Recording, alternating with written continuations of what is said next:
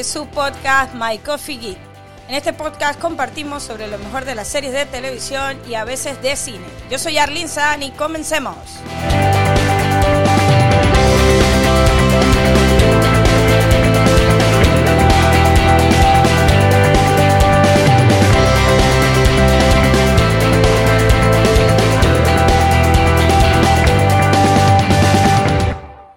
Bueno, mi gente querida, esta vez venimos con todo. Hemos estado subiendo contenido casi a diario en Instagram, recomendándoles series y películas para que puedan ver, principalmente de Netflix, pero también se vienen las recomendaciones de HBO y de Amazon Prime.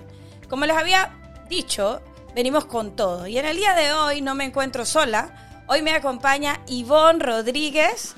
¿Cómo estás, Ivonne? Hola Arlene, gracias por invitarme. Estoy súper, súper bien contenta de estar aquí contigo.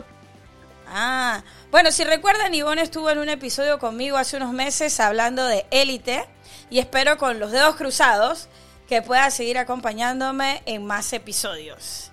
Bueno, y voy. Ivonne, estoy comentándole a la audiencia todo lo que hemos estado haciendo. La semana pasada emitimos un nuevo episodio hablando de eh, Proyecto Power y después de muchos meses... Eh, eh, eh, lo hicimos. Y también estás, estamos haciendo live a través de Facebook Live. Todos los jueves, medianoche, haremos parking de trasnochadores y hablaremos de todos los estrenos para procrastinar todo el fin de semana.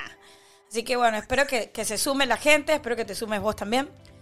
Eh, ah, no, yo de fijo me sumo, me sumo full. Yo soy trasnochadora y Netflix es mi adicción, así que. Ok. Entremos en materia. En el día de hoy hablaremos de series españolas. Las series españolas han puesto de moda, aunque creo que también las mexicanas, pero esas no las he visto yo. Aún me niego a entrar en la onda de las series latinoamericanas, pero ya sé tu feedback y yo sé que, que tú sí. Pero hoy nos, hoy, eh, nos tocará otro episodio hablar de series eh, mexicanas cuando yo vea alguna que pueda aportar algo. Pero hoy nos toca hablar de series españolas. Así que, Ivonne, cuéntanos si tú has visto alguna serie española que digas me gustó, te pareció interesante o que puedes recomendar a la audiencia. Uf, sí, yo he visto varias series españolas. Obviamente he visto algunas de las que estuvieron disque súper de moda. Eh, hay una de mis series favoritas que es española, que, es Merlí, y después hablaremos un poquito más de ella. Eh, pero sí, me gusta mucho, los españoles tienen muy buen cine, buenas series, buenos actores y, así, así que sí he visto. A ver, coméntanos de alguna serie que has visto y que tú dices, bueno, me gustó la trama o me pareció interesante, o podrías recomendar a la audiencia diciéndole, bueno, no es la mejor serie del planeta, pero eh, para un fin de semana está buena. Ok, em, bueno, vamos a empezar con mi favorita. Mi serie favorita española es Merlí, me parece una genialidad. Eh, básicamente la trama de Merlí, él es un profesor de filosofía eh, en, Valencia. La, serie es valenciana, el, idioma en que se habla es valenciano, muy buena. Eh, o sea, tú ves todo, o sea, si tú eres una persona que no tienes ni idea de filosofía y más o menos como que has escuchado, pero te interesa, pero no eres como un lector ávido, serie va, o sea, te va contando toda la historia de la filosofía, pero de una forma súper chistosa, porque este personaje que es Merlí, que es el profesor, es un desastre total. El tipo en su, él es un excelente docente, el tipo conecta muy bien con sus estudiantes, pero como persona es un desastre total. No tiene una relación seria, es un mujeriego, es un desastre, no tiene una relación muy cercana con su hijo. Eh, es profesor sustituto en esta escuela donde entra a dar clases pero es un tipo que tiene realmente mucha pasión por la docencia, conecta mucho con sus estudiantes y los hace no solo aprender filosofía en el sentido de que, bueno, quién fue Platón, quién fue Aristóteles, no, sino como toda esta cuestión de pensar y ser crítico se aplica a tu vida diaria. Es súper jocosa, se presentan muchos problemas de la realidad española, el tema de las desigualdades, que la gente puede pensar que en Europa este tema de la desigualdad no existe y no hay problemas, sí hay un montón de desigualdad, sí hay problemas sociales, se presenta mucho el tema de, la tolerancia eh, hacia, hacia, bueno, la comunidad LGBTIQ+, pero también hay, hay personajes que si son ateos o son creyentes o el tema de, de todo ese tipo de cosas, pues entonces súper, súper chévere. O sea, yo la recomiendo full y es para matarse de risa. Eh, ¿Tienes idea cuántas temporadas tiene esta, esta serie? Esta serie tiene tres temporadas cortas, son, son, no tienen más de 10 capítulos cada temporada. Eh, matarse de risa de principio a fin. Muy buena. ¿Sabes si sigue emitiendo o esa fue la última temporada, la tercera temporada? La, la o sea, la última temporada fue la tercera. Eh, cuando vean la serie sabrán por qué, pero hubo un spin-off donde uno de los, de los personajes, que era Paul, que era el, estudiante que nadie daba ni un real por él porque lo ponían como vago, bruto, etcétera, que se encuentra con Merlí y Merlí lo estimula a ser un buen estudiante y cambia mucho su vida. Ese man después termina estudiando filosofía y termina dando clases en la escuela donde daba Merlí. Entonces hay un spin-off de la serie que es de la, de la vida de este, de este Paul. Ah, ok. Entonces es una, una serie que ya no se emite. Pero, o sea, no pero se emite. Ajá, pero sigue en, Netflix. Bueno, son tres temporadas de 10 capítulos. Bueno, si, si la maratoneas de arrancas viernes, puede ser que termines al domingo, pero igual uno la puede digerir con calma, porque es de este, como dijiste que es una serie muy jocosa e interesante, entonces es una serie que uno se puede ir consumiendo el contenido con calma, ¿no? Hace, hace un sí, mi esposo y yo nos matábamos con esa serie y que todo un fin de semana viéndonos la temporada cuando estrenaba. Ah, qué genial. No la he visto, no he visto Merlí, así que es un dato aquí que tengo que anotar yo en mi, en mi larga lista de series por ver. y, bueno, lo, lo, interesante es que ahora casi todo el mundo tiene Netflix y es una serie que está en Netflix, así que podemos verla sin ningún problema. Yo, bueno, yo voy a, yo quiero recomendar una serie popular que podríamos pensar que en todo el planeta es como cuando dices que quién no ha visto Game of Thrones, pues bueno, uno se pregunta, ¿quién no ha visto La Casa de Papel? Y bueno, tenemos aquí a Ivonne que no ha visto La Casa de Papel. Entonces, intento, intento convencer a Ivonne de, de, verla. No es como, ay, la serie más guau, pero yo creo que tenía una, premisa interesante inicialmente. Eh, bueno, trata de un tipo que le dicen el profesor que recluta a una joven ladrona, en este caso esta es Úrsula Covero, eh, y también como a siete ladrones más, ¿ves?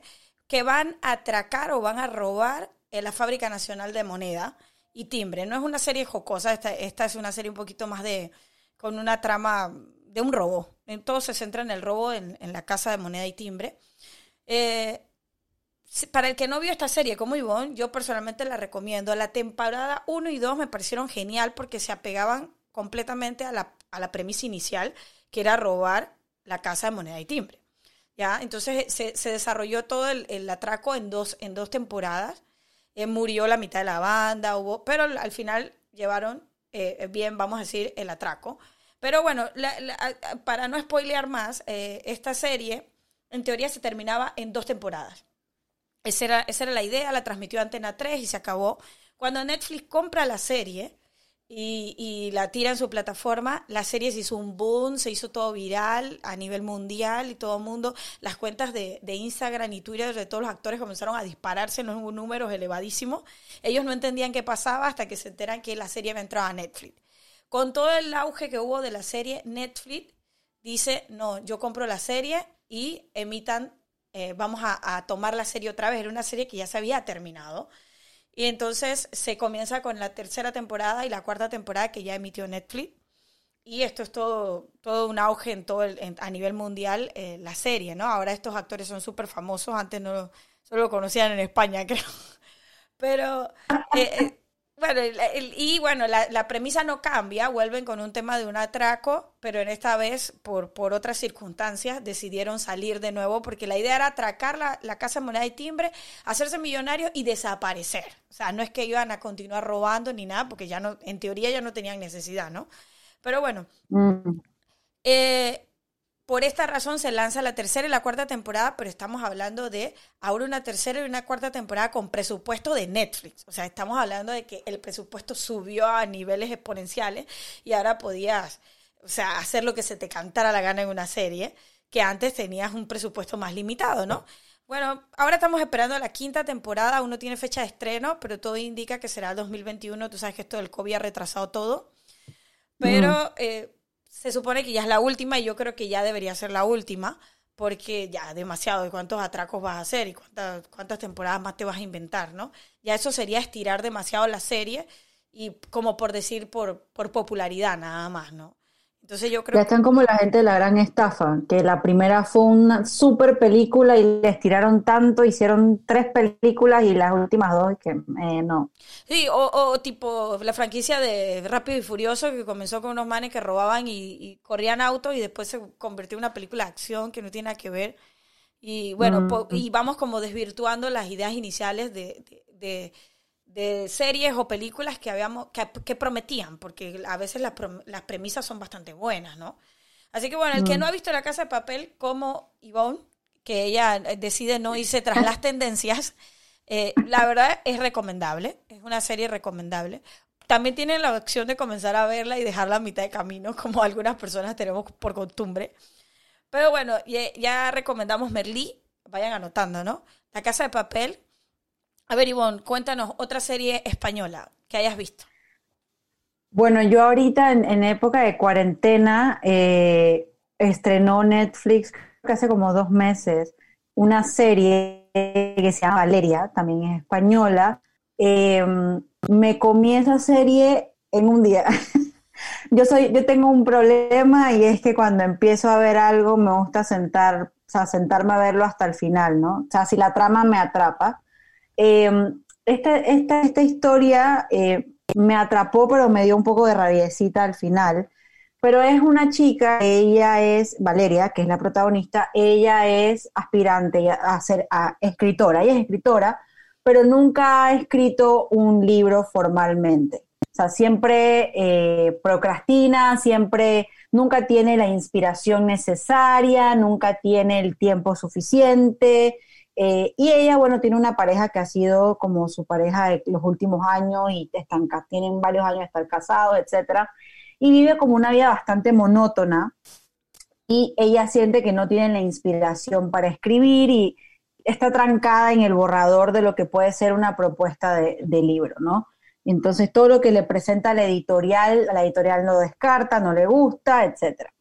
Entonces, bueno, ella conoce eh, en, una ocasión a un chico súper atractivo que lo interpreta Maxi Iglesias. Me imagino que las chicas que nos escuchen sabrán quién es Maxi Iglesias, este actor español súper guapísimo.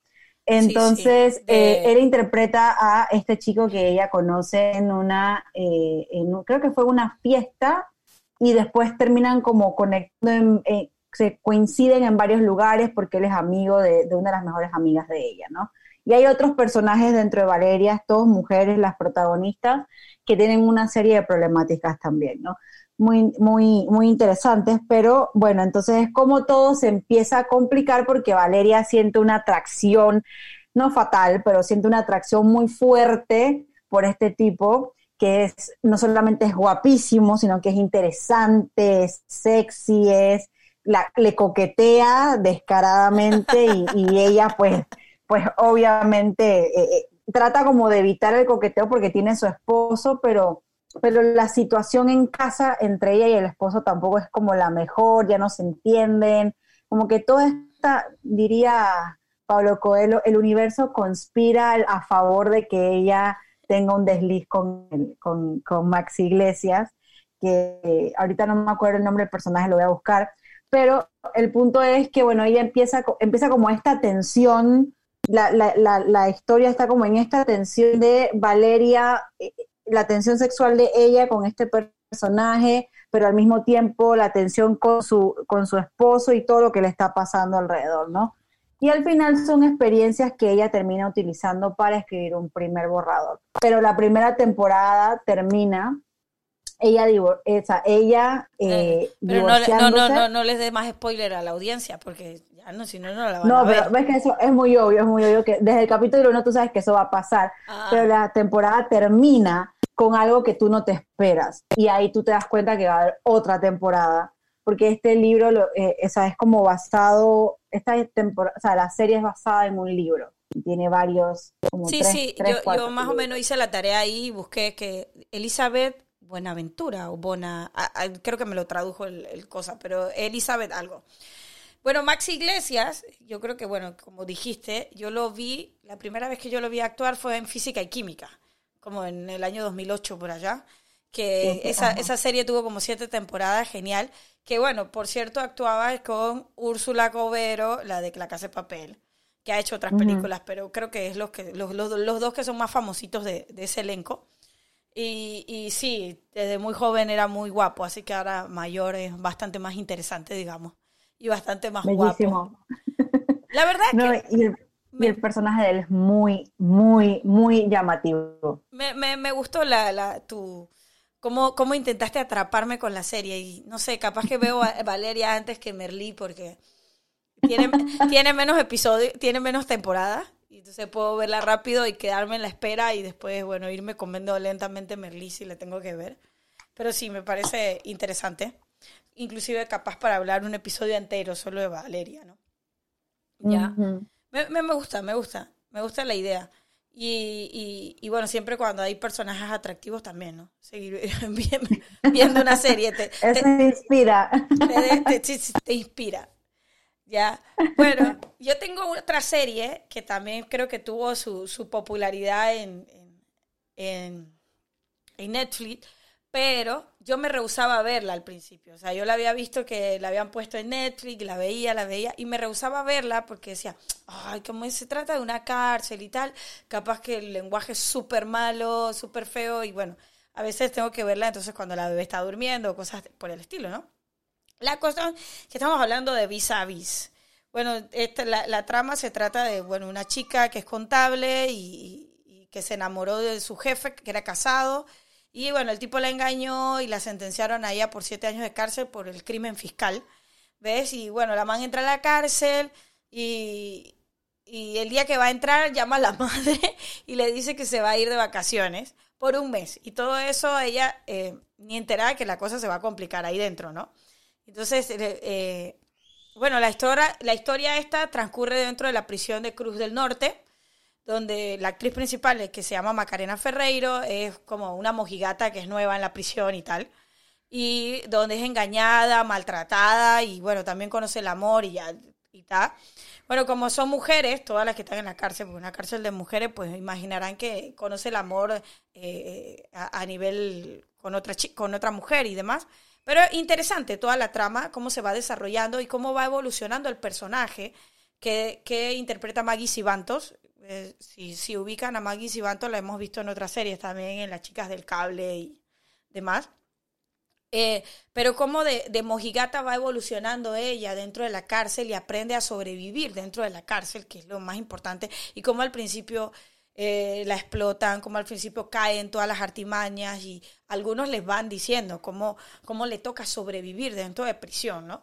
Pero bueno, es una, una trama interesante, era mucho más la, la, serie de lo que yo me esperé en sí. Algunos dicen que, que esta serie es la Orange the New Black de, de, España, pero solamente que esta es en amarillo, porque la, el, todas estas mujeres, los uniformes son en amarillos. Eh, dato interesante es que el elenco de la serie también lo hemos visto en La Casa de Papel. Tanto Alba Flores, que actúa en, en Vis a Vis, y Nanyar Ninri, que también actúa en La Casa de Papel, también actúa aquí en Vis. Primero actuaron en Vis a Vis y de Vis a Vis actuaron luego en La Casa de Papel. Porque el director de Vis a Vis es Alex Pina, que es el mismo de La Casa de Papel también. Así que, y bueno, otro dato interesante de Vis a Vis, a Vis a Vis le pasó algo similar que lo que pasó en La Casa de Papel. O sea, esta serie eh, cuenta con cuatro temporadas y un spin-off que es una secuela que se llama Vis a Vis el Oasis, que se estrenó hace unas semanas atrás en Netflix también. La cuestión es que después de dos temporadas, la serie terminó. También se emitía por Antena 3 y dejó un cierre medio abierto, digamos, pero en general se cerraron la mayoría de las tramas principales, digamos. Luego Fox compró la serie, que también fue emitida por Antena 3, como dije hace un rato, y deciden hacer dos temporadas más. Ya, así que le pasó más o menos. Y entonces ya estamos hablando de que la serie otra vez volvió a escalar a presupuesto de Fox y no era presupuesto de, español, ¿no? Y a este punto, algunas de las actrices también tenían nuevos contratos de trabajo, como Maggie Sibantos, que estaba grabando Las Chicas del Cable en ese momento ya. Eh, así que la agenda era casi imposible cuadrarla y solo Maggie Sibanto solo nos acompañó a la serie en dos episodios en la temporada 3 y dos más en la temporada 4. Así que esto es spoiler, lo siento. Pero eh, en la temporada 1 y 2 sí la teníamos como a full para la serie. Pero bueno, vean Vis a Vis. A mí me gustó mucho esta serie y ver la evolución de los personajes. Actúa Berta Vázquez también, eh, que actúa en Palmeras en la Nieve y también la recomiendo. Esta, es, esta no es una serie, es una película, pero también está muy, buena. Muy buena. Muy buena. Pero un buen elenco, a mí me gustó el elenco y me gustaron los personajes, cómo los fueron desarrollando. Yo creo que la serie pudo haber terminado en las dos primeras temporadas. Eh, eh, pero bueno, siempre cuando las compran estas grandes franquicias o estas grandes eh, productoras, pasa esto. Pero tampoco es que, bueno, fue tan mala la tercera o la cuarta temporada. Sí vi vis a vis el Oasis. No era lo que yo esperaba, pero bueno, los dejo a ustedes verlo en comparación a lo que fueron las, digamos, las cuatro primeras temporadas del, del, Vis a Vis. Pero digo, yo la vi porque yo quería volver a ver a Maggie Sibantos. A mí me encanta Maggie Sibantos. La he visto en varias facetas y, y, me gusta. Creo que de la que menos me gusta es de la chica del cable, pero, pero ya hablaremos de ella más adelante. Así que bueno, eh, yo recomiendo Vis a Vis. Eh, se ve que me gustan las películas dirigidas por Alex Pina, las series, perdón, dirigidas por Alex Pina, o sea, así que la, la recomiendo también. A ver, Ivonne. Sí, yo, yo he escuchado bastante sobre Vis a Vis, tampoco la he visto, pero me han dicho que es muy, muy buena. Eh, sí, generalmente lo que pasa es que si tú como guionista, o, más que todo guionista, si tú te planteaste la historia para X cantidad de capítulos y después, bueno, hay una enmienda porque la serie tuvo mucho éxito y quieren estirarla, es muy difícil eh, mantener la historia bien hilada y mantenerla interesante por mucho tiempo más si tú la conceptualizaste desde el principio para algo más corto.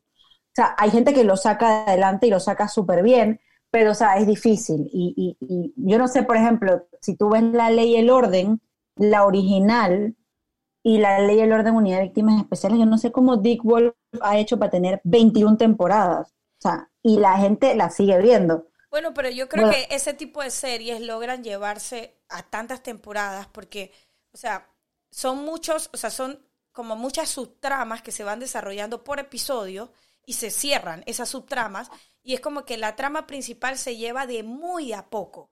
¿Ves? O sea, como que no se adentra tanto en las vidas de los personajes principales, se adentra muy de a poco. Entonces, como que te da un largo camino para entrar en la vida de ellos mientras vas desarrollando las pequeñas subtramas que vas cerrando en cada capítulo, en cada capítulo. Entonces, creo que, mira, también está como Criminal Minds, que tuvo 15 temporadas más o menos. Entonces, ¿por qué? Porque era más o menos el mismo concepto. Entonces, estas series policiales o, de abogados y tal, que logra cerrar las tramas en, en, una, en un episodio, a la gente le gusta y las puedes llevar por muchos años. Inclusive el elenco va cambiando y pueden seguir sobreviviendo estas series, ¿no? O sea, como que no te apegas únicamente a como a un personaje que era el que llevaba encima la serie, un ejemplo, pues. Pero bueno, estas, estas series que son que, que, son de mucho, que son muy longevas, siempre tienen algún algunos personajes que vienen con la serie desde los inicios. Y eso también es disque, eh, eh, destacable, porque si son una serie de 20 años, el man 20 años en el mismo lugar, también se pone complejo, ¿no? Hay que, hacer, hay que hacer un día un podcast sobre esas series.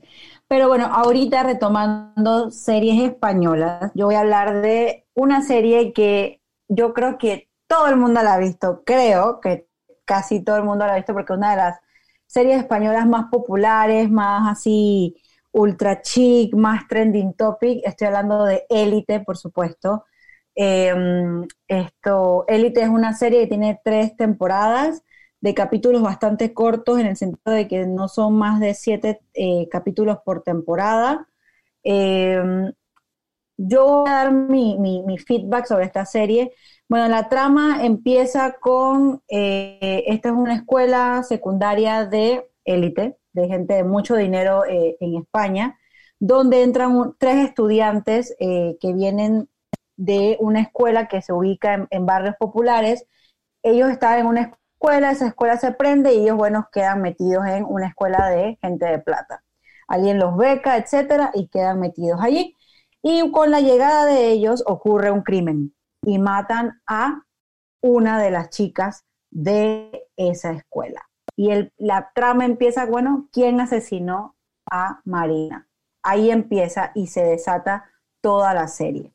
Em, a mí me parece que, a mí me gustó mucho la primera temporada porque sentí que estuvo muy bien llevada, sentí que, que em, trataban, o sea, trataban de abordar otros temas que, que por mucho tiempo no, no, habían, no se habían tocado. Por ejemplo, la chica a la que matan, que es Marina, eh, ella eh, era HIV positivo, entonces esos generalmente no son temas que se suelen tratar en series y mucho menos series que supuestamente están dirigidas a un público adolescente. si me están escuchando algún padre de familia, esta no es una serie para adolescentes bajo ninguna circunstancia. Aunque actúan, supuestamente eh, hacen de adolescentes. aunque hacen de adolescentes, pero el contenido no es para un adolescente, o al menos no para ser visto por un adolescente sin la supervisión de un adulto. Eh, yo creo que hay muchos temas que se tocan allí que necesitan que haya una discusión al menos entre ese adolescente y sus padres para ser orientado correctamente. Cierro paréntesis, sigo con mi feedback de eh, élite. Entonces me parecía interesante que se estaban tratando como algunas tramas que no se habían abordado antes en series de adolescentes. Pero me pareció que a partir de la segunda temporada ya como que las cosas estaban muy jaladas de los pelos. Ya la tercera temporada asesinan a otra persona, eh, llegan personajes nuevos, que, la verdad, en la tercera temporada llegó un personaje nuevo que la verdad es que es irrelevante de la serie, o sea, pudo no haber llegado y no pasaba nada, nada no aportaba absolutamente nada. No aportaba nada en absoluto, es más, por mí lo podían haber eliminado, lo podían haber editado. Y, y siento que hay personajes que sal, van a salir de la serie, que no se terminaron de desarrollar. Eh, van a seguir con una cuarta temporada donde van a volver a las encinas y no sé a quién van a matar ahora para que tenga sentido la serie o no sé a quién van a culpar de otro crimen, o sea, no sé qué van a hacer, pero me parece que ya desde la segunda temporada está como demasiado jalada de los pelos y ya la tercera es como too much, la cuarta no quiero ni saber. Eh, pero bueno, eh, por lo menos bien hay buenas actuaciones, tengo que reconocer que hay personajes buenos, hay personajes interesantes. Creo que hay un esfuerzo por tocar temas que no se suelen tocar, como el tema de, la religión musulmana, en convivencia con otras culturas, el tema de, bueno, el homosexualismo. El poliamor eh, también toca. Poliamor, exacto, transvestismo, etcétera. droga, etcétera. Bueno, si eso es pan de cada día en la serie adolescente. En la tercera temporada se tocó o el tema del, cáncer, ¿no? Pero bueno, yo creo que mal llevado. Exacto, cáncer en uno de los personajes. Muy mal llevado, o sea, eh, te ponen como que la lucha contra el cáncer es súper cute y, te ponen como que, ah, ya en, tres doritos ya saliste de eso y, no, pero, pero por eso te digo que me parece que como que es una, está muy alada de los pelos, ya, ya, ya como que mm, no hay una hilación como había al principio pero es una serie por lo menos para decir, bueno, no tengo nada que hacer este fin de semana, voy a ver Élite. Así que pueden sentarse. Bueno, hace, hace creo que unos dos, tres episodios atrás tuvimos, nosotros, Ivonne y yo justo hablamos de esa serie. Así que si alguno quiere saber un poquito más de Élite y en detalle, pues puede, puede ir a escuchar ese podcast también. Eh, otro dato curioso, de acá hace rato hablamos de física o química, y Carlos Montero y Darío Madrona, que fueron los guionistas y creadores de esta serie, fueron los creadores de Física o Química también. Entonces, eh, ellos digamos que tienen algo de experiencia escribiendo historias de adolescentes, por eso es que creo que fue tan interesante la primera temporada, ¿viste? Y como que a, mí me pareció llamativa inclusive la forma en que la llevaron, como la idea de los flashbacks y todo lo demás, para lograr a, dar con, el, en teoría, el asesino que no nos estaban dando ninguna premisa como innovadora, pero interesante. O sea, era interesante la forma en que lo fueron llevando, porque estaban tocando como temas que no se tocan, ¿viste? Llevados en la vida de adolescentes, digamos, en teoría, aunque sabemos que todos los actores no lo son. Pero bueno, eh, también datos curiosos es que actores como Miguel Herrán, Jaime Lorente o María Pedraza actuaban en La Casa de Papel. Mm. Que bueno, estos actores tuvieron que salir en la segunda temporada. Miguel Herrán y Jaime Lorente los desaparecieron prácticamente de la serie en la segunda temporada porque la Casa de Papel, bueno, tuvo este auge que ya comenté y tuvieron que salir porque estaban grabando la otra serie. Ya, y, y también la actriz que hace de Cayetana, eh, ella salió en, en Vis a Vis, como en tres, cuatro episodios, al final de, creo que la temporada 4. Y Esther Espósito hizo sus primeros cameos allí en esa serie. Era bien niña, porque si recordamos, Esther Espósito es la más pequeña de las actrices de esta serie, de Élite. Una peladita, tiene como 20, 20 21 años. Sí, sí, él- y cuando comenzó la serie tenía nada, o sea, tenía como 19 años. Y, y Mm. hacía un papel bastante fuerte en la serie, ¿eh? convengamos, para ser tan joven. Pero bueno, creo que es una serie de adolescentes con una premisa inicial bastante buena. Yo creo que ya cuando en la, en la segunda te- temporada teníamos que tomarla para ver cómo terminaba la cosa. Pero la tercera temporada a mí me entró como un bucle, ya como que estamos repitiendo lo mismo.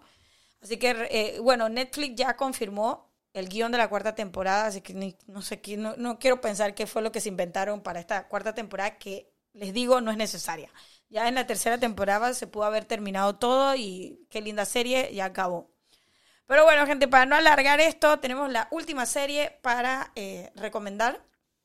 Eh, puedo decir que inicialmente la comencé a ver como, mu- como muy expectante y no puedo decir que finalice de la misma forma. Pero estoy hablando de Las Chicas del Cable. Las Chicas del Cable es la primera serie original de Netflix producida en España.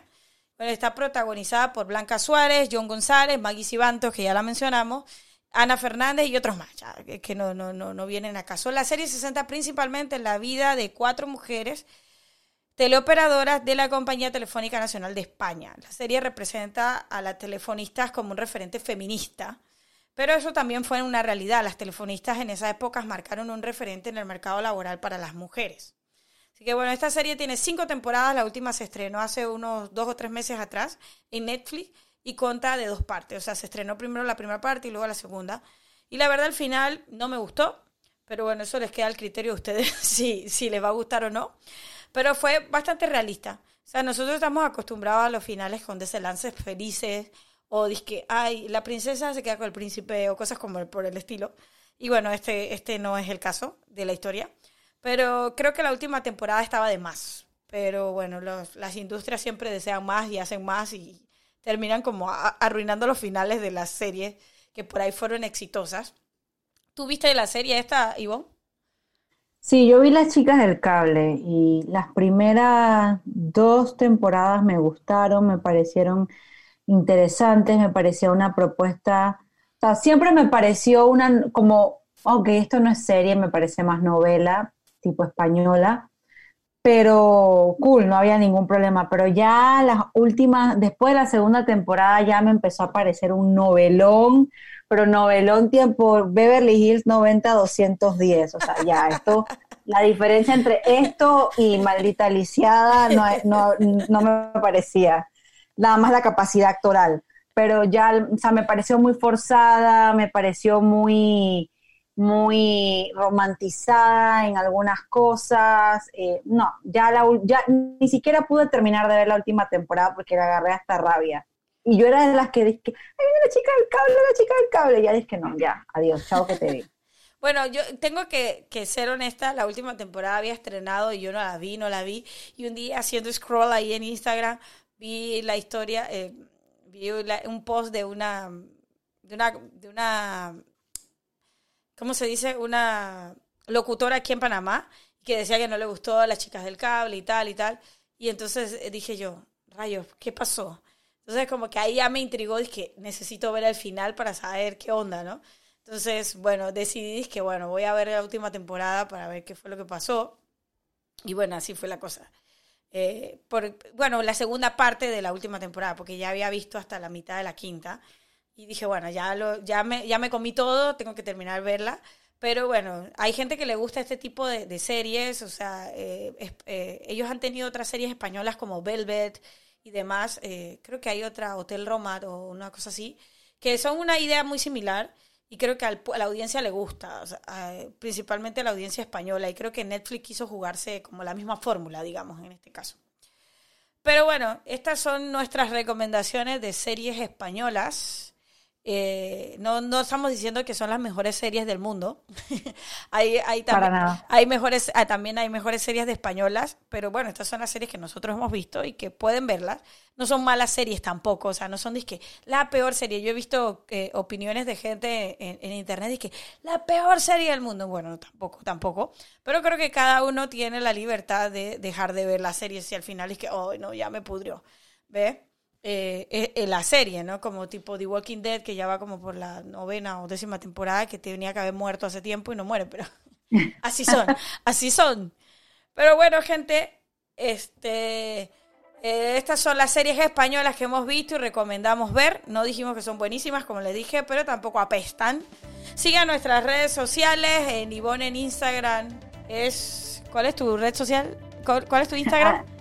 Mi Instagram es arroba Rodríguez Díaz. Y el mío es Arlene, Arlene-San, San con Z, A-N-G, S-A-N-G. Bueno, pueden escuchar el podcast a través de Spotify, Apple Podcast, Google Podcast, Anchor o cualquier plataforma de podcast de tu preferencia. Sigue la cuenta de Instagram de My Coffee Geek para estar al tanto de nuestras recomendaciones y series y películas. Recuerda, este jueves 27 de agosto y todos los jueves tendremos parking de trasnochadores. Acuérdate, Ivonne, pon ahí la alarma para que estés al pendiente. Y a la Me haces café. Ajá, recuerden que es a la medianoche a través de Facebook Live. Nos vemos en otro episodio la próxima semana. ¡Chao!